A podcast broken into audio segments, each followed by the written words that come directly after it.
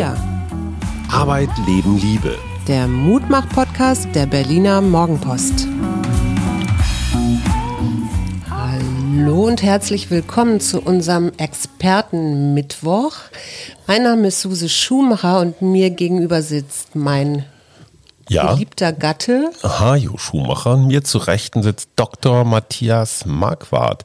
Ich darf Matze sagen, wir kennen uns schon länger. Äh, lieber Matthias, wie würdest du unser, unser Verhältnis, unsere Freundschaft beschreiben? Ups. Damit hatte er nicht gerechnet. ähm, was für ein Überraschungsmoment. Nun gut, äh, kennengelernt haben wir uns ja ähm, so ein bisschen zweckgebunden über den Sport.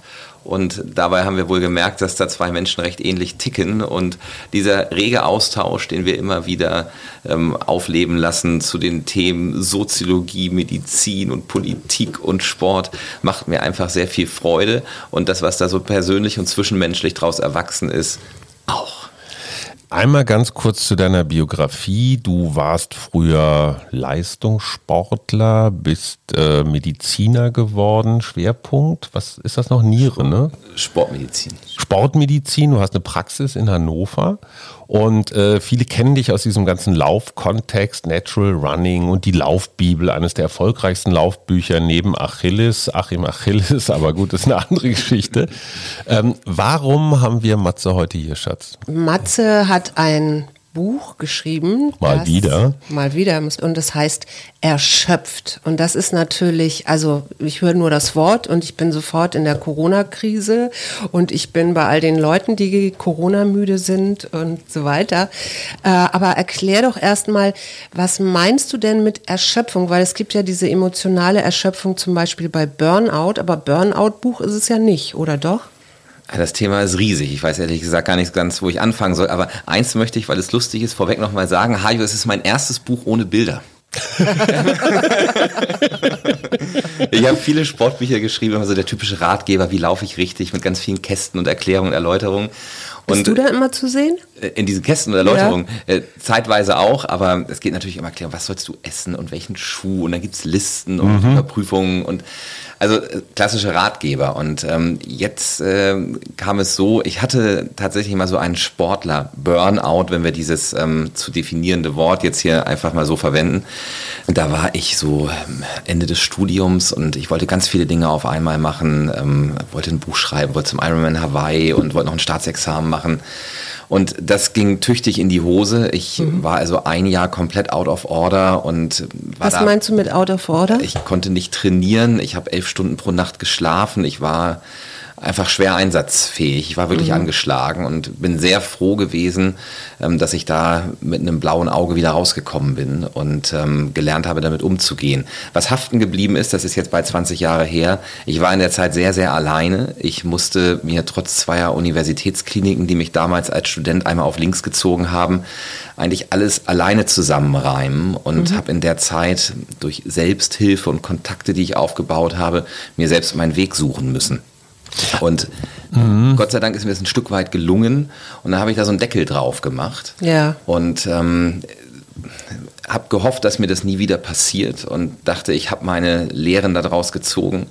Und ja, dann kam Corona, ähm, mhm. so in einer Phase ähm, zum, in dem Frühjahr, wo ich schon im Herbst davor merkte, du läufst eigentlich so ein bisschen auf der letzten Rille. Ähm, mhm. Drei kleine Kinder zu Hause, verheiratet, das Haus, die Praxis, die Mitarbeiter, die Bücher, ganz mhm. viele Dinge. Ja, ich mache auch viel. Das die, Laufen? Die, das Laufen, die Katze lässt das Mausen nicht. Ne? Mhm. Und ich merkte schon, eigentlich musste irgendwas ändern. Das war so im Herbst und dann kam der Jahreswechsel. Ich war oft krank, die Familie auch. Es war alles irgendwie so mh, hm, über, überspannt und irgendwie nicht mehr rund, nicht mehr gut.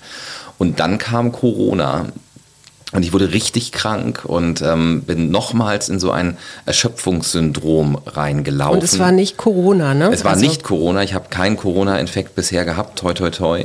Ähm, ich bin allerdings auch der Meinung, wenn ich ihn zu dem Zeitpunkt gehabt hätte, ich war wirklich schwer krank, ähm, das hätte mich den Kopf kosten können. Mhm. Und Können wir da mal einmal ganz kurz, weil ich bin ja so ein Sensationsmensch, ne? schwer krank, das kann natürlich alles Mögliche sein, aber was genau hattest du oder wo, wo lief es nicht? Also Ich hatte ähm, in dieser Phase, wo das alles nicht so richtig rund lief, ähm, hatte ich mir unter anderem eine Mittelohrentzündung eingefangen. Ist ja erstmal harmlos. Genau, ist jetzt erstmal nicht so schlimm. Und ähm, da ich ein großer Freund von naturheilkundlichen Interventionen bin, lehne ich Antibiotika für solche Bagatellen grundsätzlich erstmal ab. Mhm. Ähm, wochenlang damit gekämpft, irgendwann doch ein Antibiotikum genommen, nichts wurde besser ich schleppte mich so von Infekt zu Infekt und irgendwann kam einfach ein vollständiger Zusammenbruch mhm. mit Schüttelfrost auf dem Sofa. Nichts ging mehr. Ähm, ich fing dann an, nachts achtmal das Bett komplett durchzuschwitzen. Also der medizinische Laie denkt, Nachtschweiß ist, ich habe mal geschwitzt. Nachtschweiß ist, du wechselst das klatschnasse Bettzeug. Also ja. Wenn du das mhm. mehrfach pro Nacht machst, dann weißt du als Arzt dummerweise, dass das überhaupt kein gutes Zeichen ist, mhm. weil es nämlich ein Zeichen für Krebserkrankungen ist und für schwere Autoimmunerkrankungen. Mhm. Und, ähm, oder für Infekte. Und ähm, kurzum, ich lag dann ähm, also ziemlich unfähig mit diesem Nachtschweiß, schwer geschwächt in meinem Bett mit Fieber ähm, sehr hoch und mir lief Blut und Eiter aus der Nase. Das in dieser ähm, Corona-Zeit, wo ich sagte, gut, jetzt brauche ich mal einen Kollegen, die ich dann anrief ähm, und die konnten alle keine Diagnostik fahren, weil die HNOler hatten zum Beispiel ähm, von ihrem Berufsverband ein Verbot, ähm, Rachen- und Nasenspiegelungen zu machen, weil die keine Schutzausrüstung ja. hatten zu der Zeit. Mhm. Das war dramatisch. Am Ende mich. Kam dann, äh, habe ich mich dann also durch alle Röntgenröhren, die es so gibt, äh, ziehen lassen. Und es kam also eine vollständige Vereiterung aller Nebenhöhlen inklusive Mittelohr mit Knochenbeteiligung mhm. raus. Und ähm, ich habe mich davon sehr schwer erholt. Also ich konnte dann, es war dann ja irgendwann Frühling, es war ja eigentlich ein sehr schöner Frühling in diesem ersten ja. Corona-Jahr. Ähm, dann konnte ich 50 Meter durch den Garten gehen und dann war Feierabend. Ne? Man muss dazu wissen, du warst oder bist Triathlet. Ne? Also ja, genau. wir reden jetzt hier nicht von einem übergewichtigen Bewegungsverweigerer, sondern ich kenne dich als echt sehr disziplinierten, sehr durchtrainierten, also du bist einer der wenigen Menschen mit einem echten Sixpack, die ich kenne. Ich weiß nicht, ob das heute immer noch so ist, aber, aber stets bemüht. stets bemüht. Weil du, du bist wahnsinnig diszipliniert. Ich kenne das bei dir. Das reicht von Ernährung über Ausrüstung, über Training. Kann auch sein, dass das vielleicht alles nur vorgegeben ist, aber ich glaube nicht. Du bist so. Ne? Du bist schon auch so ein harter Leister. Ja, absolut. Mhm. Ähm, unbarmherzig mit sich selbst und seinem Umfeld, würde meine Frau sagen. Mhm. Ähm, ich äh, setze dem jetzt nochmal, ich will das jetzt nicht noch weiter ausweiten. Also mhm. es ging mir wirklich nicht gut und ähm, ich war Monate danach noch geschwächt und ähm, ich hatte dann also ein reaktiviertes pfeifersches Drüsenfieber. Ähm, fast jeder hat mal ein pfeifersches Drüsenfieber gehabt und wenn das Immunsystem ganz, ganz unten ist, dann kann das reaktivieren. Ja. Das war bei mir der Fall. Und dann stellt sich für den Arzt die Frage, warum reaktiviert sich das? Miss mhm. mal deinen Immunstatus und das grenzte so von den Werten an die eines äh, HIV-Erkrankten. So mhm. platt war dieses Immunsystem. Mhm. Also Vielleicht, ähm, Hajo wird es verstehen, wenn ich sage, ähm, es gab einen Moment, äh, wo das alles auf mich einstürmte. Ähm, da habe ich vor meiner Frau geweint, weil ich das, diesen emotionalen Stress, der Familienvater, der sonst alles managt und macht und so weiter, ich konnte das alles nicht mehr tun, ich konnte das nicht mehr aushalten. Ich bin da wirklich nervlich auch ähm, kurzzeitig zusammengebrochen. Mhm. Gesegnet sei die Frau, in deren Armen ein Mann weinen kann. Weißt du denn, ich meine, du bist Arzt, hast, ja. Also du hast ja wahrscheinlich andauernd irgendwie Patienten da auch vor dir, die, die ähnliches haben, die sagen, Herr Doktor, was ist jetzt, äh, was ist hier los mit mir? Weißt du jetzt zurückblickend, wo bei dir der Punkt war, wo du übertrieben hast oder wo das einfach too much war? Kannst du das? Sicherlich ein halbes Jahr vorher schon. Ähm, mhm. Und na gut, wenn man das ganze Feld aufmacht, wahrscheinlich auch schon Jahre vor. Ich habe immer viele Dinge gerne parallel gemacht die mhm. Bücher, der Sport, ich habe es schon gesagt, und die Familie und die Praxis. Hat ja auch immer prima funktioniert. Hat immer gut funktioniert. Ähm, was ich permanent höre von ähm, Geschäftspartnern oder Freunden oder Patienten ist, Mensch, wie schaffen Sie das alles? Mhm. Fühlt man sich natürlich auch ein bisschen gebauchpinselt. Mhm. Ja, das schaffe ich ganz gut, aber alles hat dann seinen Preis. Ja. Und es war halt wieder ein Stück weit aus den Fugen geraten. Und ich spürte das, wie gesagt, schon, immer wieder krank, ist mhm. so eine Zähigkeit. Ich bin nicht mehr gerne in die Praxis gefahren, was für mhm. mich sehr, sehr untypisch ist. Und ja, dann gab es eben diesen Big Bang. Mhm. Und ja, jetzt der, der Bogen zu diesem Buch. Ich hatte im Sommer vor Corona die Idee, was zum Thema Mikronährstoffe, Eisenmangel, B12 und so Themen, die mich immer sehr bewegt haben, ähm, zu machen und habe das einigen Verlagen angeboten. Und wenn man mal den ein oder anderen ähm, Erfolgstitel hatte, dann sind Verlage eigentlich auch immer recht offen für neue Ideen. Mhm. Und die sagten alle, ach nö, Herr Marquardt, ach nee, lassen Sie mal. Und dachte ich, gut, äh, dann ist das wahrscheinlich nicht so die Idee. Und dann habe ich im Herbst äh, angefügt, man könnte das doch mit Erschöpfung, Eisenmangel macht viel Erschöpfung, da ging beim Verlag ja. sofort die Klingel an. Ja. Und ja, die Verantwortlichen da, ähm, das zog sich dann, weil er auch noch in einer Burnout-Klinik gelandet war. Mhm. Ähm, so lag das lange auf Eis und die meldeten sich wieder, als ich gerade komplett im Eimer war. Mhm. Und sagten, irgendwann war ich ja auch wieder in der Lage, da zu telefonieren und so weiter vom Sofa und dann, wir wollen um, weil Corona, ne? Ja. das, dieses Erschöpfungsthema, was ja schon ein sowieso gesellschaftliches Thema war, fand wirklich einen Gipfelpunkt. Mhm. Möglicherweise ist der Gipfel aber auch erst jetzt. Wir wissen das ja noch nicht so genau. Ich würde sagen, die Gesellschaft geht auf dem Zahnfleisch. Mhm. Und dann sagten die, wir wollen unbedingt dieses Buch.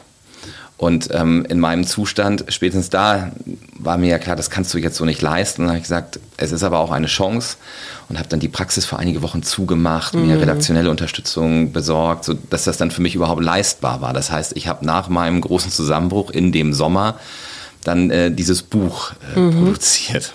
Mhm. Ob Hast du da so eine, hast du da auch so eine Checkliste drin, dass man eigentlich gar nicht erst in diesen roten Bereich oder dunkelroten Bereich kommt? Äh, also für Menschen, die merken, so wie du das eben auch schon ein halbes Jahr vorher gemerkt hast, irgendwas ist nicht in Ordnung. Gibt es da so eine Checkliste in dem Buch, wo man sagen kann, oh, hallo, äh, ich sollte vielleicht vorsichtig Warnsignale, sein. ne? Oder gibt es irgendwelche Warnsignale, woran man das merken kann? Das finde ich jetzt interessant, dass ich als der, der Checklistenmaster, der für alles eine Checkliste äh, immer eine parat hatte, der von einer Psychologin gefragt wird, ob ich denn bitte schön eine Checkliste habe. Nein, habe ich nicht. Ähm, denn es ist ja ein so vielschichtiges Thema. Mhm. Also dieses B, da hilft mir auch das Verständnis aus dem Sport immer sehr gut dafür. Ähm, die Frage ist nicht immer die nach der Belastung, wenn ein Sportler in ein Übertraining mhm. kommt, also so ein Überlastungszustand, was dann auch in Erschöpfungszustände münden kann. Ähm, die Frage ist bei den meisten Sportlern eher die, was ist eigentlich mit der Entlastung gewesen? Ja. Und ähm, ein vernünftiges Trainingsprogramm. Entspannung ähm, würde man auch sagen. Genau. Oder? Ein vernünftiges Trainingsprogramm mit einer vernünftigen Regenerationsphase kann funktionieren. Ich kann aber genauso vernünftig trainieren und eine schlechte Regeneration haben, weil ich Stress habe, weil ich zu viel arbeite, mhm. weil ich mhm. schlecht schlafe, weil ich zu viel rauche, was auch immer. Mhm. Und dann überlaste ich. Mhm. Ähm, andererseits kann ich, wenn ich mich so schlecht ernähre oder rauche und was auch immer, weniger Kompensation haben, wenn ich mich dann nicht so sehr belaste geht das vielleicht auch noch gut. Also dieses ähm, Ausbalancieren von B- und mhm. Entlastung, das kennt man als Trainer im Sport ganz detailliert. Das war mein erster Kontakt mit Erschöpfung. Da hatte ich den Bogen halt überspannt. Und da weiß ich noch wie heute, das war in Freiburg in der Uniklinik, Dr. Wonka, das war einer, der damals äh, Team Telekom mit betreut hatte. Mhm. Der hat mich richtig stramm stehen lassen und mhm. sagte, nachdem er alle Daten auf dem Tisch hatte, ähm, klopfte er auf den Tisch und sagte, so Marquardt, und jetzt mal Klartext, was hast du da wirklich zusammen trainiert in dem Trainingslager, nachdem du zusammengebrochen bist? Mhm. Und ich habe ihm die Daten ziemlich genau rezitieren können. Und dann wurde er kurz leise und sagte, dann hast du ja gar keinen Mist gemacht. Wonach er aber nicht gefragt hat, war, ja. wie hast du regeneriert? Ja. Hatte soziale Spannung, ich wollte noch ein Buch schreiben, da waren ganz viel im Hintergrund, wo der Arzt damals nicht so nachgefragt hat. Mhm. Als, als Hobbysportler finde ich ein Paradox interessant. Wenn du so ein Vielleister bist, ne, dann hat man ja auch häufig so Sprüche wie jetzt, stell dich nicht so an und das ist jetzt nur äh, fehlender Wille oder sowas. Das heißt, die Warnsignale, die Suse gerne hätte, die nimmt ein Vielleister vielleicht erst viel zu spät wahr. Ja, genau. Weil er das für Schwäche hält. Die gehören ja auch dazu. Du wirst so. jetzt im Sport nicht gut, wenn du jedes Mal, wenn du denkst, ich bin gerade ein bisschen müde, sagst, ich lasse das Training sausen. Ja. Aber das, das Learning für einen Sportler ist eben genau und auch für einen Trainer genau diese Grenze zu erkennen und zu erspüren. Mhm. Ähm, ist der jetzt gerade faul ähm, und einfach ein bisschen träge oder ähm, ist das hier gerade ein Warnsignal? Mhm. Und es würde sich vordergründig erstmal gleich darstellen. Und da sind wir jetzt bei der Checkliste. Wir haben heute, um nochmal kurz, vielleicht letztmalig bei diesem Sportbeispiel zu bleiben, ja diese modernen Sportuhren, die das alles messen können und ja, so weiter. Jeden die lösen aber diese Frage nicht auf. Mhm. Diese Frage löst du nur auf mit versteh den ganzen Menschen, guck, wie er tickt, was mhm. tut ihm gut, was tut ihm nicht gut und Fingerspitzengefühl. Mhm. Insofern, wenn wir das jetzt auf das in Anführungsstrichen normale Leben übertragen und überlegen, ähm, wann ist denn jetzt jemand gefährdet zu überlasten, ja, vielleicht ist der ähm, Abend mit Freunden in einer bestimmten Situation für jemanden wirklich etwas, was ihn nochmal wieder mit Energie auflädt und eine tolle Entspannung bringt. Aber mhm. jeder weiß auch, dass das manchmal, wenn alles zu viel wird, der Nagel zum Sarg sein kann. Und man denkt, mhm. ich würde jetzt eigentlich lieber gerade alleine hier auf dem Sofa sitzen. Ja. Also ich habe wirklich keine Checkliste. Ich kann nur Anleitung geben, sich selber und das Leben so gut wie möglich zu verstehen und in sich reinzuhorchen. Ja, Matze, ich glaube, wir sollten zusammenarbeiten, weil genau solche Menschen habe ich ja auch ähm, in meiner Praxis, ja. Also Menschen, die, die irgendwo in der Krise sind und äh, eben nicht balanciert, also unausgeglichen. Da, da würde ich gerne mal euch beide fragen. körperliche Erschöpfung und seelische Erschöpfung. Ja, psychische Erschöpfung. Psychische Erschöpfung. Gehen die Hand in Hand ja. oder sind das unterschiedliche Baustellen? Willst du antworten? Also das ist halt ähm, super kompliziertes Thema, ähm, was ich in diesem Buch irgendwo auch äh, plastisch darstellen musste und einfach darstellen musste. Es gibt natürlich die fast rein körperliche Erschöpfung, weil es ja immer eine psychologische Komponente geben ja. wird. Aber wenn jetzt jemand ein pfeifersches Drüsenfieber hat und danach eine sogenannte postvirale Fatigue, also eine mhm. Erschöpfung nach einem Virusinfekt, dann würde ich das erstmal schon grundsätzlich als ein körperliches Thema mhm. beschreiben. Mhm. Das kann auch ein 16-Jähriger haben, wo vorher eigentlich alles glatt lief. Ähm, wenn jetzt jemand mit einem Erschöpfungssyndrom bei mir in der Praxis vorstellig wird, geht es also natürlich auch erstmal darum, der kann auch eine Herzschwäche haben. Mhm. Der kann auch einen Eisenmangel haben. Ja. Der kann eine Depression haben, was eine riesige, häufige Überschneidung ja. ist. Mhm. Der kann ja alles Mögliche haben. Und natürlich ist es die erste Aufgabe, das mal rauszufiltern. Und sehr oft kommt man eben zu dem Punkt, dass man da nichts Stichhaltiges findet. Mhm. Und dann sind wir genau in dem Punkt, wie sich Psyche und Körperliches mhm. eben überlagern und beeinflussen können. Und spätestens dann sind wir bei dir, Susan. Genau. Und das ist ja, äh, also jetzt Burnout meinetwegen hat ja auch einen Diagnoseschlüssel im, im ICD-10, also der Diagnostik dem Diagnostikbuch ab, für Psychologen. Ab 2022, ne? Ja, und äh, ja gut, aber es kriegt es halt dann. Und es gibt ja auch dieses Chronik-Fatigue-Syndrom, also chronische Erschöpfung würde man sagen, ähm, wo eben genau klar auch drin steht, dass das Vorhandensein medizinisch nicht erklärbarer Erschöpfung von mindestens sechs Monaten Dauer und da bist ja. du ja automatisch schon in der Psyche auch. Ne? Genau, es ist ein, trotzdem, auch wenn das ein, ein Feld ist, wo sich ganz vieles überschneidet, beginnt die Arbeit natürlich trotzdem damit, ja. einmal körperliches auszuschließen, so gut das geht, und ein durchaus längerer Abschnitt in meinem Buch geht um die Kolibris und um die Tauben ähm, in meinem Buch. Ähm. Ich denke, es gibt Lärchen und Eulen. Ja, ja, Jetzt gibt es auch noch Kolibris und nee, Tauben. Also Lärchen und Eulen war das mit dem Schlaf. Ja, ne? genau. Ich bin, du bist ja eher so ähm, Frühaufsteher se und senile ähm, Lerche, stehst morgens um fünf auf und dann metterst hier rum. Ähm, und ich bin eher Eule, gehe spät ins Bett und stehe gerne spät auf. Nein, äh, mit den Tauben und Kolibris ist so ein Medizinerspruch. Ähm, Kolibris sind ja erstmal klein und ähm, damit auf die Ferne nicht so gut zu sehen und ähm, in unseren Gefilden ja auch sehr, sehr selten. Mhm. Und deshalb sagt man in der Medizin gerne, wenn du einen äh, Baum siehst mit Vögeln drin, wie groß ist die Wahrscheinlichkeit, dass es eine Taube ist in Deutschland? Mhm. Ähm, ziemlich groß. Große. Wie groß ist die Wahrscheinlichkeit, dass es ein Kolibri ist? Geht gegen null. Aber sie ist ja formal nicht null. Es mhm. könnte ja einer sein.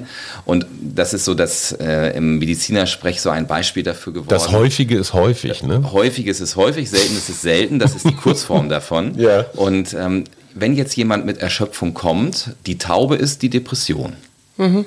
Oder die Herzschwäche. Wenn er das mhm. jetzt beides nicht hat, dann wird es schon schwieriger. Und die Frage ist halt, wann setze ich den Punkt und mhm. sage, das ist jetzt nichts Körperliches, das ist ein rein psychosomatisches Problem. Wann überlagern sich dort Dinge? Mhm. Und ähm, man kann natürlich in der modernen Medizin Zehntausende Euro für Labordiagnostik ausgeben, um irgendein Kolibri zu finden. Und dann kommen natürlich auch zweifelhafte Kolibris zum Vorschein. Das ist dann das Leaky Gut Syndrom, also die mhm. vermehrte Durchlässigkeit des Darms für Giftstoffe und so. Mhm. Dann wird es dann auch ein bisschen wenig greifbar. Ja. Insofern, irgendwelche Erklärungen kann man immer bemühen. Insofern ist eine meiner verantwortungsvollsten Tätigkeiten sicherlich, ähm, irgendwann mit dem Patienten diesen Punkt zu definieren, wo wir sagen, wir haben jetzt genug untersucht und noch mhm. genug Expertise andernorts hinzugezogen und äh, beschließen jetzt, dass wir dort alles gemacht haben und dass es vielleicht doch jetzt um Lifestyle, Psyche und andere Dinge mhm. geht. Ähm, ganz, ganz schwieriges Feld. Mhm. Jetzt hast du ja eine Praxis und die ist ja auch offen und da kommen ja auch Leute hin. Wie ist denn das, hat sich da irgendwas verändert seit Corona? Also kannst, also auch jetzt im Hinblick auf Erschöpfung? Bemerkst also du da was? Meine ähm, Praxis hat äh, zwei Schwerpunkte. Einmal Sportmedizin, also ich kümmere mich total gerne um Sehnen und Achillessehnen, so Geschichten bei Läufern, da komme ich einfach nicht aus meiner auch? Haut. Ja, ja auch sehr, sehr gerne. Jeder ähm, hat so seinen Fetisch. Ja, solange ich das nicht operieren muss, was ich eben nicht kann, sondern konservativ tätig bin, das mache ich sehr gerne. Aber ähm, das äh, nächste, was ich dort tue, ist äh, Check-up-Medizin, internistische Check-up-Medizin. Das heißt, ich habe viele Menschen, die sich um Gesundheit bemühen, die in ihrem Beruf recht engagiert sind. Das ist so der typische Check-up-Patient. Ich war auch mal da. Und Du warst auch mal da. Ja.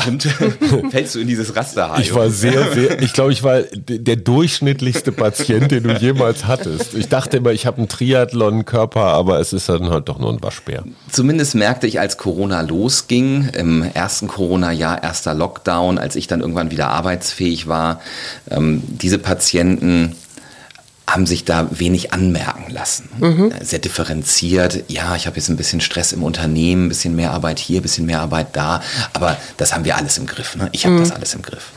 Und dann kam so der Sommer, der erste Corona-Sommer. Und dann merkte man so, da kommt einer, der nie Blutdrucktabletten nehmen wollte, ein Läufer, mhm. und hat freiwillig die Dosis erhöht. Und ich dachte, was ist denn da los? Mhm. Und dann äh, fragte man so, Mensch, hast du jetzt irgendwie mehr Stress? Gibt es Probleme in deiner Firma? Das war ein Steuerberater. Nein, nein, nein, nein, überhaupt kein Problem. Und dann so beim Ultraschall auf der Liege, wenn man so ähm, fraglich ähm, nebenbei ins Gespräch kommt, dann merkt man, ja, er steht jeden Morgen jetzt zwei Stunden früher auf, weil er eben doch viel mehr arbeiten muss. Und so. Mhm. Das kommt immer alles erst hintenrum vermittelt. Das mhm. waren so die ersten, wo ich merkte, Mensch, da werden auch High-Performer jetzt einfach ähm, verletzlich. Mhm. Und im Herbst des ersten Corona-Jahres merkte ich, wie auch die belastbarsten aus dieser Kette von kleinen Veränderungen dann langsam dadurch erschöpft wurden und ja nicht mehr konnten mhm. und das dann auch mal gesagt haben. Es ist also, so ein also, Weichkochen, ja, ne? so ein genau. langsames Weichkochen. Ganz, ganz langsames mhm. Weichkochen. Die Maske an sich, wenn man das mit einem differenzierten Menschen bespricht, ja, ist nicht schön, nervt und so weiter, aber man kann ja schon zurechtkommen. Ja. Du kannst nicht in Urlaub fahren, ja, geht jetzt auch mal ohne, wir fahren mal in die Uckermark, finde ich eh besser, aber ja. ähm, so. Homeschooling. Dann kommt Homeschooling, ja, das waren ja nur drei Monate, dann ging es mhm. ja erstmal wieder, aber dann kam doch wieder irgendwie ein anderes Unterrichtsmodell. Und ähm, dann konnte man die Großeltern nicht sehen, dann kam Weihnachten. Dann, mm. Und am Ende ist ja auch noch diese ganz unterschwellige Angst um das Leben da. Mhm. Wie ja. berechtigt die jetzt ist, kann man lange debattieren, aber spätestens durch dieses mediale Dauerfeuer ähm, und Berichte von Intensivstationen, ähm, da ist ja was in der Luft, ne? im ja. wahrsten Sinne des Wortes. Und ähm, diese ganzen kleinen Punkte, die für sich genommen eigentlich noch okay sind, haben die Menschen weich gekocht. Und ich merkte dann so über den Jahreswechsel, dass die alle nur noch auf die Impfung hofften mhm. und sich dann eigentlich mental rüber retteten mhm. im Sinne von, dann haben wir es ja geschafft. Mhm. Und äh, diese Rettung verzögert sich ja nun auch ein bisschen. Und ich erlebe die Menschen im Moment wirklich auf dem Zahnfleisch.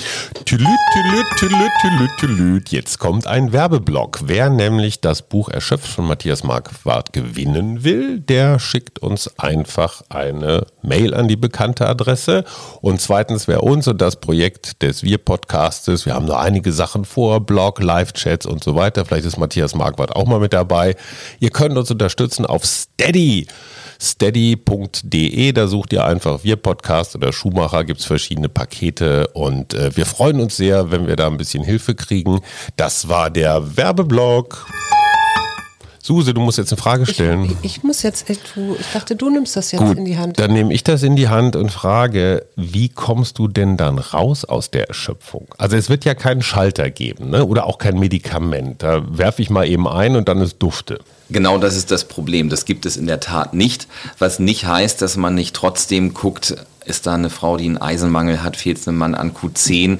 Nur weil das vielleicht nicht die komplette Lösung des Problems ist, probiere ich natürlich solche Dinge, die ich ändern kann, auch zu ändern. Das ist ja mhm. vergleichsweise einfach. dann kommt man sehr schnell zum Thema Lifestyle. Wie gehe ich mit mir und meinem Leben um? Mhm. Und die Dinge, die mich wieder beruhigen, die Dinge, die mir wieder Kraft geben, sind Dinge, die wir eigentlich auch schon kennen, auch mhm. schon aus der Erschöpfungsdiskussion vor der Corona-Zeit.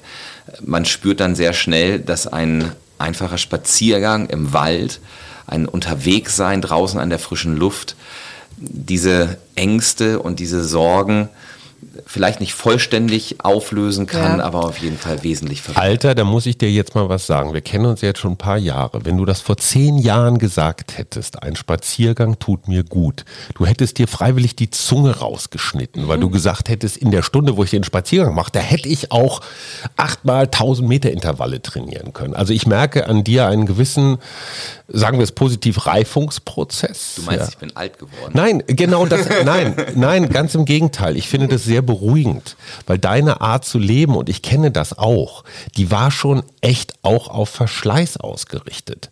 Und ich finde es für einen High-Performer eine große Leistung, den Mut zu haben, zu sagen, hey, spazieren gehen. Das ist für einen Triathleten eigentlich emotional, boah, also ich, ich merke ein Learning das, was ich, was ich noch dazu sagen möchte, ist, es gibt ja auch, was ich oft mache mit meinen Klienten, ist dieser Energiekuchen, ne? wo du dann sagst, okay, welche Bereiche gibt es in deinem Leben? Ne? Da ist die Familie, da ist der Job und wo ist eigentlich die Zeit für dich und so. Und jetzt äh, guck dir mal diesen Kuchen an, also so ein, so, ein, so ein rundes Ding, und mal das mal in Tortenstücken. Und dann merke ich ganz häufig so bei, bei Menschen, dass sie dann anfangen ins Nachdenken zu kommen. Und äh, dann kann man natürlich gucken, welcher Bereich braucht jetzt vielleicht mehr Aufmerksamkeit, weil man ihn zum Beispiel, ich selber und meine Entspannung, äh, ganz lange vernachlässigt hat. Und dann ist eben der nächste Schritt zu sagen, okay, und jetzt gehe ich mal den nächsten kleinsten Schritt. Was kann ich morgen früh tun? Und das muss jetzt keine stundenlange Geschichte sein, sondern was kann ich tun, damit ich ein klein bisschen mehr in meine Entspannung komme oder eben auch in die Aufmerksamkeit für mich. Aber dann lerne ich natürlich auch, dass der Tag nur 24 Stunden mhm. hat und Klar. dass man vielleicht auf andere Dinge verzichten muss. Aber gerade in Corona-Zeiten ist Musst es ja so, dass verzichten. viele Menschen mehr Zeit haben, mhm. sie aber eben oft nicht so klug nutzen. Und vielleicht ist das nur die halbe Wahrheit, wenn ich sage, ich gehe jetzt spazieren ähm, und habe da einen neuen Zugang gefunden. Also mir ist es wichtig, draußen zu sein, aber ich habe inzwischen drei kleine Kinder. Mhm. Und ich möchte, ich möchte da immer noch ehrliche Erlebnisse und auch Herausforderungen haben, weil gewisse Herausforderungen tun Menschen eben auch gut. Ja. Und jetzt bei diesem miesen Wetter über den Jahreswechsel, wenn einem da die Decke auf den Kopf fällt, ist Fernsehen ja nun mal keine Lösung. Zieht mich nur runter. Wer steht schon vorm Fernseher auf und sagt, Chaka war das toll? Mhm. Das passiert ja nicht. Selten. Und das, wenn Union gewinnt. also das passiert nicht. Insofern bemühe ich mich. Man kann nicht alles auf Knopfdruck erzeugen, aber rausgehen bei Mistwetter und wieder reinkommen ist eigentlich immer mit Glücksgefühl verbunden. Man mhm. fühlt sich wohler. Und wir haben solche verrückten Sachen gemacht. Äh, zwischen den Jahren war das. Wetter schlecht, nicht viel zu tun, Decke fällt einem auf den Kopf. Ich habe gesagt, wir ziehen uns jetzt hier die wirklich dicken Sachen an, weil es irgendwie kalt und nass und windig war. Irgendwie die Kinder in die Skihose oder was auch mhm. immer und dann raus in irgendein Moor spazieren gehen. Und ich habe einfach den Campingkocher von unseren Radtouren mitgenommen und äh, da draußen im Sauwetter auf dem Hochsitz heißes Apfelmus gekocht, mhm. was die Kinder löffeln konnten. und ähm, alle glücklich, man kommt nach Hause, Stimmung gut und aber man braucht immer eine kleine Startenergie dafür. Ja, ja, ne? aber die Kinder werden das bestimmt noch in zehn Jahren erzählen. Glaube ich auch. Wahrscheinlich. Vor allem, weil meine Frau den Topf vergessen hat. ähm, Dann hast kurz, du natürlich die hohle Hand kurze, genommen. Es ne? gab kurze Spannung und ähm, Matze wenn du Norris. ein, ein Apfelmusglas auf den Chor, das springt natürlich sofort, aber ich, ich habe es irgendwie hingekriegt. Ja, super. Ähm, diese Dinge brauchen eine Startenergie und auch wenn ich jetzt das Thema Urlaub bewende, ja, man kann in irgendeinen Cluburlaub fahren, man kann ins Drei-Sterne-Hotel nach Mallorca, Mallorca. Es ist ja alles diese abgeschmackte, vorkonfigurierte mhm. Nummer, ähm, wo man eigentlich durch, kon, durch und durch Konsument bleibt und wenig erholt nach Hause kommt. Mhm. Und wir haben da ein Konzept für uns in der Familie entwickelt, dass wir Radfahren in diesen Urlauben, machen wir regelhaft. Und da ist wieder der gleiche Punkt. Du musst sehr aktiv etwas tun. Wir ja. kommen immer total geflasht und erholt und glücklich mhm. aus diesen Urlauben zurück. Ja. Aber du brauchst eine andere Startenergie, das Ganze zu beginnen und zu planen, als wenn du einfach nach Mallorca fliegst. Mhm. Und insofern möchte ich alle animieren, die sich aus dieser Erschöpfungs-Corona-Lethargie befreien möchten, mutig zu sein und diese Startenergie einmal aufzubringen mhm. für den Spaziergang bei Regen im Wald oder für die Radtour oder äh, aktive Dinge, die man tun kann. Es geht danach immer besser. Mhm. Jetzt ähm, hast du ja sehr schön eben auch ähm, eure, euer Naturerlebnis ähm, erzählt. Und Natur ist ja etwas, womit ich mich auch viel beschäftige und ich gehe auch mit Gruppen in den Wald. Was würdest du sagen, wenn du so mehrere Stunden draußen warst? Äh, was ist da verändert bei dir? Wie würdest du das beschreiben? Hartmut Rosa, den ich sehr verehre, hat es äh, sehr schön auf den Punkt gebracht. Wenn man draußen ist, in der Natur, ist man anders in die Welt gestellt. Mhm. Ich habe einen ganz anderen Bezug zu meinen Menschen. Also wer schraut, äh, schreit sich draußen äh, im Wald mit seinem Partner an? Passiert eher selten. Man wird einen anderen Weg finden, Dinge auszudiskutieren. Ähm, die Kinder können sich beschäftigen. Diese Spannungen, wenn Kinder unausgeglichen sind, verfliegen ziemlich schnell, wenn die ja. Stöcker haben, womit sie rumfuchteln können. Ähm, ich äh, sehe und höre das Rauschen der Blätter. Mhm. Wer kleine Kinder mal hatte, ähm, und einen schreienden Säugling, äh, du schiebst die raus, irgendwie unter einen rauschenden Baum mhm. und zack ja. ist Ruhe. Ja, ja, ist so. Also das, das beruhigt an so vielen Arten. Man guckt in die Weite, nicht immer nur dieses Nahsehen von 30 Zentimetern mhm. vom Bildschirm. Es sind so viele Dinge, die uns dazu uns zurückführen. Ich bin, ich kann es nicht besser beschreiben, ich bin anders in die Welt gestellt und ich komme anders wieder nach Hause. Mhm. Mich erinnert das an eine Geschichte, die ich mit meinem kleinen Sohn erlebt habe, der, ich weiß gar nicht, wie alt der war, zwölf oder so. Und ich wollte wollte mir einen neuen Wald angucken und ich wollte ihn gerne mitnehmen. er fand es ganz schrecklich. Er hatte natürlich ganz andere Ideen, was er jetzt machen kann. Und kaum waren wir im Wald und dann haben wir uns mal kurz hingesetzt. Da hat er gesagt, ach weißt du, ich lege mich jetzt mal hier hin und dann war der eingeschlafen und danach war das, hatte ich ein mhm. völlig anderes Kind. ja. Gut, bevor es mir aufgewacht. Ja. Bevor mir das jetzt hier irgendwie zu romantisch wird. Also ich habe jetzt, ich habe jetzt verstanden, dein Buch erschöpft dreht sich äh, um Ursachen von Erschöpfung und als Therapie habe ich bis jetzt Spazierengehen und Natur rausgehört. Aber da muss es doch noch mehr geben. Du kannst doch einem Erschöpfungspatienten nicht sagen, so gehen Sie mal ein bisschen spazieren und dann wird das schon wieder. Was sind noch so andere Bausteine, um die Menschen wieder, ich sag mal, fit zu kriegen? Wir haben ja, man nennt das ja dann schlau Resilienzfaktoren, also mhm. Dinge, die mhm. Menschen befähigen, Krisen zu überstehen. Widerstandsfähigkeit. Und Widerstandsfähigkeit, mhm. da gibt es nun ähm, verschiedene Dinge, die darauf einzahlen, zum Beispiel auch ähm, stabile Beziehungen oder ähm, zum Beispiel der Glaube, den ich in der Kirche ausüben mhm. kann. Das sind Dinge, die Menschen. Oder Spiritualität ja, generell. Ne? Generell sind Dinge, die Menschen sehr, sehr stabilisieren können in Krisen. Aber ich hatte gerade ähm, gestern in der Praxis noch einen, ein Videogespräch mit einem Patienten, ähm, der aus der geschlossenen Psychiatrie vor Jahren entlassen wurde, dort an das Laufen rangekommen ist und schwerste Depressionen und so weiter. Mhm. Ähm, und der kann jetzt aus orthopädischen Gründen nicht mehr laufen. Der ist komplett fertig. Dem fehlt dieses Laufen, dem mhm, fehlt diese, diese mhm. Bewegung und ähm, wahrscheinlich können wenige das so gut verstehen dann. Eckhard von Hirschhausen hat gesagt, Laufen ist Meditieren für Menschen, die nicht stillsitzen können. Ja. Da ist was dran. Ja. Ja. Also insofern Sport treiben. Riesiger stabilisierender mhm. Faktor, der uns widerstandsfähiger mhm. macht. Einfach rausgehen in die Natur, Natur erleben. Nicht so konsumig unterwegs sein im Urlaub, sondern wirklich etwas erleben, auch kulturelles. Erleben, ähm, da liegt der, der Schwerpunkt. Er, erleben, erleben und ne? nicht konsumieren. Mhm. Ähm, das sind Dinge, die mich stabilisieren. Äh, mein Eisenmangel ausgleichen ist auch etwas, was mich äh, widerstandsfähiger macht, geht nämlich auch ans Nervenkostüm übrigens, der Eisenmangel. Ähm, aber ich weiß, dass das alles relativ banal klingt. Was ist hier so mit Kommunikation, Detox, Digitalien, Komm, all das? Ich bin, ich bin auf dem Weg Okay, dahin. okay. Ähm, schwierig wird es an den Stellen, wo gesellschaftliche Strömungen sich mit meinen individuellen Wünschen und Bedürfnissen anfangen zu beißen. Und das mhm. ist ein riesiges soziologisches Themenfeld, was sich da auftut. Nehmen wir dieses Beispiel Glaube und Kirche.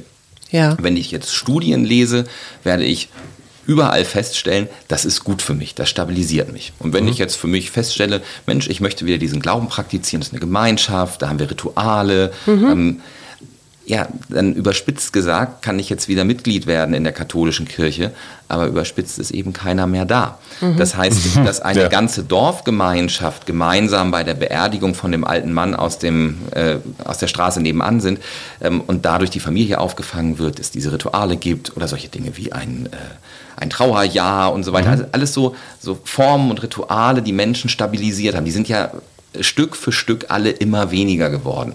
Und wenn ich jetzt für mich beschließe, ich möchte das wieder haben, stelle ich fest, alleine kann ich das gar nicht machen. Ja. Früher bin ich als Siebenjähriger rausgegangen zum Spielen, meine Mutter hat sich nicht gekümmert. Wenn ich das jetzt meinem siebenjährigen Sohn sage, muss ich feststellen, dass er nach fünf Minuten wieder reinkommt und sagt, Papa, da ist gar ist keiner, keiner, ich weiß nicht, was ich machen soll. Mhm. Also eine gesellschaftliche Veränderung, ähm, die ich alleine nicht wechseln kann. Und mhm. auch das Medienverhalten hat sich natürlich entsprechend verändert. Ähm, die Zeitung stirbt, online kommt und äh, die Dinge verändern sich dort rasant. Und es ist aber nicht zwangsläufig so, dass mir jede moderne Veränderung gut tut. Ich kann sie bloß nicht einfach zurückschrauben. Ja. Und auch ich nutze Instagram und Facebook, um mhm. mit ähm, meinen äh, Buchlesern, meinen Patienten in Kontakt zu sein. Es macht mir auch Spaß. Aber ich muss lernen, dort Grenzen zu setzen. Das ist eben auch Thema dieses Buches. Und ich will nicht behaupten, dass mir das leicht fällt. Überhaupt mhm. nicht. Hajo hat vorhin schon mit mir äh, geschimpft, weil ich nach dem Lauf, äh, Überhaupt weil er nicht. Ja total prominent ist, habe ich noch ein Foto mit ihm gemacht. und die Leute lieben dich noch immer, Hajo. Ja, ich habe aber gar nicht geschimpft. Ich habe es einfach nur zur Kenntnis genommen. Und ich, ich, ich hatte das ja auch, als ich Achilles war, hatte ich ja auch diesen Drang, so schon von Berufswegen, da hingen Arbeitsplätze dran. Dieses Gefühl, ich muss dauernd präsent sein. Ja. Das ist totaler Stress. Und ähm, ich, wer hat denn das noch gesagt? Einer von unseren Gesprächspartnern oder Innen hat mal irgendwann gesagt, diese Erkenntnis, du musst nicht mehr auf jeder Sau reiten, die durchs Dorf galoppiert. Mhm. Das finde ich eine, hat auch was aber, mit älter und reifer werden. Aber die eine oder andere Sau müssen wir dann eben Völlig doch klar. reiten. Ja, aber die ähm, richtige. Wir, wir, machen ja zum Beispiel auch gerade einen Podcast ja, zusammen. Klar. Ja, das ja. Ist Absolut. Ja, ist ja auch mediale Reichweite, die sich dadurch dann eben darstellt. Aber der Punkt ist, ich muss einen Umgang damit finden. Das genau. gelingt mir eben auch nicht immer. Mhm. Und jetzt komme ich schon wieder zur Natur und schließe damit den Kreis. Auch Digital Detox zu Hause abends alleine auf dem Sofa ist das mitunter schwierig für ganz viele Menschen. Mhm. Wenn ich auf einer Radtour an der Ostsee mit meiner Familie bin, dann merke ich, wie das abebbt. Ja. Am Anfang denke ich, dass das Handy dann auch zu Hause, aber ja, ist ja auch nur 2G. Meine ne? Frau, meine Frau will aber immer eins dabei haben. Sie findet das sicherer und so weiter. Gibt ja tausend Argumente. Das heißt, da könnte ich mich dann auch mal bedienen. Und dann geht das so los. Am ersten Tag ist noch so diese Grundunruhe da. Du müsstest mhm. doch jetzt noch mal das prüfen. Du müsstest das jetzt noch mal machen. Du könntest den noch anrufen. Das wird nach dem zweiten Tag etwas weniger. Mhm. Und so nach drei, vier Tagen löst sich das langsam auf. Und dann liegst du auf der Wiese an der Ostsee und denkst, ah Mensch, du könntest, nein. Mhm. Dann der Gedanke Kannst rollt auch machen, an, wenn du wieder da bist. Und bevor der Gedanke zu Ende gedacht ist, denkst du, ach komm, nee, lass. Ja. Also das gelingt mir aber in der Natur und bei wirklichen Erlebnissen viel, viel besser als abends auf dem Sofa. Mhm. Jetzt sind wir ja ein Mutmach-Podcast und auch wenn dein Buch erschöpft heißt, dann ist es ja auch ein Weg daraus. Äh, wenn du jetzt so in die Ferne guckst und wir werden ja noch eine Weile mit Corona zu tun haben, was wünschst du dir für die Zukunft? Also dieses Thema Erschöpfung, Soziologie, Lifestyle, wie verhalten wir uns vernünftig, damit es uns besser geht? Das ist ja der Überbau von diesem ganzen Thema. Da gibt es ja leider diese besagte Checkliste nicht. Wir haben gerade rausgearbeitet, es ist etwas komplizierter. Vielleicht ist es an einigen Stellen auch erstaunlich leicht, indem ich rausgehe in den Wald. Mhm. Aber das in seinem täglichen Leben umzusetzen, ist dann eben doch wieder nicht so trivial, weil wir ja nun mal diesen ganzen gesellschaftlichen Veränderungen, Digitalisierung und so weiter ausgesetzt sind. Insofern das, was ich mir wünsche, ähm, für mich privat und ähm, für meine Umgebung und auch für die Leser meines Buches ist, dass sie diese Reise überhaupt beginnen, etwas zu verändern. Mhm. Denn es ist keine Sache, die sofort geschieht, sondern man kann in einen Prozess gehen. Und ich habe gerade jetzt wieder aktuelles Beispiel. Wir sind jetzt ja in dieser unsäglichen Homeschooling-Phase, drei kleine Kinder zu Hause, meine Frau dreht am Rad, es ist wirklich belastend. Und jetzt ist die Frage, schaffen wir Tablets an, damit die Kinder alleine dann noch zusätzlich lernen können, weil die wollen ja auch Grundschulkinder. Ja. Und ich wollte eigentlich immer nicht, dass die so viel Bildschirmzeit haben. Ich mhm. muss mich da jetzt aber auch irgendwo anpassen. Ähm, deshalb muss es ja kein Dammbruch sein und sagen, Kinder, setzt euch vor die Glotze, macht, was ihr wollt. Wir müssen immer neu ausverhandeln. Was mhm. tut mir gut, was ist sinnvoll? Und es gibt kein Patentrezept. Jetzt kommen erstmal Tablets für die Kinder. Mhm. Richtig wohl ist mir dabei nicht, aber in der Gesamtabwägung scheint es mir erstmal am schlausten. Und dann müssen wir sehen, dass wir im Sommer wieder eine gescheite Radtour machen. Ja, aber zum Schluss, du hast zwei dieser Erschöpfungszustände selbst erlebt. Das erste war diese Sport, dieser Sport-Burnout und jetzt dieser, ich würde mal sagen, Sandwich-Burnout. Ne? Ist ja klassische Sandwich-Generation. Ne? Kinder, Eltern, Job, du, über, zwischen allen Stühlen, zwischen denen man sitzen ha. kann, bist du zugange. Klar, und Beziehung Corona noch dabei, noch Corona obendrauf. obendrauf. Würdest ja. du sagen, du bist jetzt resilient genug, dass dir ein dritter Erschöpfungszustand erspart bleiben wird?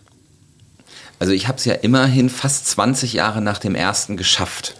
Ähm, okay. Und ich habe ich habe da wirklich was gelernt. Meine Damen und Herren, wir schreiben das Jahr 2041. Hier ist der Mutmach-Podcast.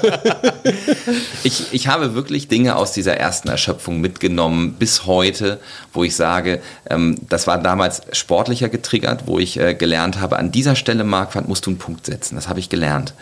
Und ich merke hoffentlich auch künftig, wenn sich so in meinem Leben Dinge zusammenbrauen. Mhm. Ich will mich nicht so weit aus dem Fenster lehnen, dass ich sage, das passiert mir nie wieder, aber ich habe wieder was gelernt und ich werde es jetzt noch besser machen und ich werde noch mehr Radtouren machen, noch mehr in den Wald gehen und äh, mich bemühen, äh, weniger Social Media zu machen. Ich ja. finde, großartiges Schlusswort, oder? Finde ich auch. Wieder was gelernt ist übrigens ein super toller Podcast-Titel, fällt mir gerade ein, aber den gibt es bestimmt schon. Das war Dr. Matthias Marquardt mit seinem zukünftigen Super-Bestseller Erschöpft. Wie heißt der Untertitel noch? Warum uns allen die Kraft ausgeht. Und wie wir, und nicht irgendwie so eine Lösung so, und wie wir unsere Tanks, unsere Akkus wieder voll kriegen. Ja, das ist dann noch so, da ist noch das so ein Button da ja drauf, das, das steht da auch noch drauf mit dem, mit dem Recharge-Programm. So, jetzt haben wir auch genug auch Werbung ja, gemacht, genau. ja. Wir ja. wünschen euch ein völlig unerschöpftes Frühjahr und, und freuen uns auf das nächste morgen. Mal. Tschüss. Danke.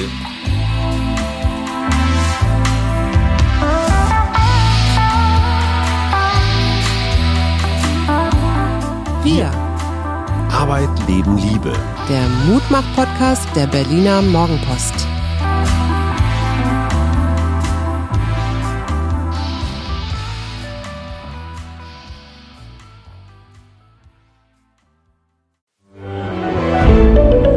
Ein Podcast von Funke.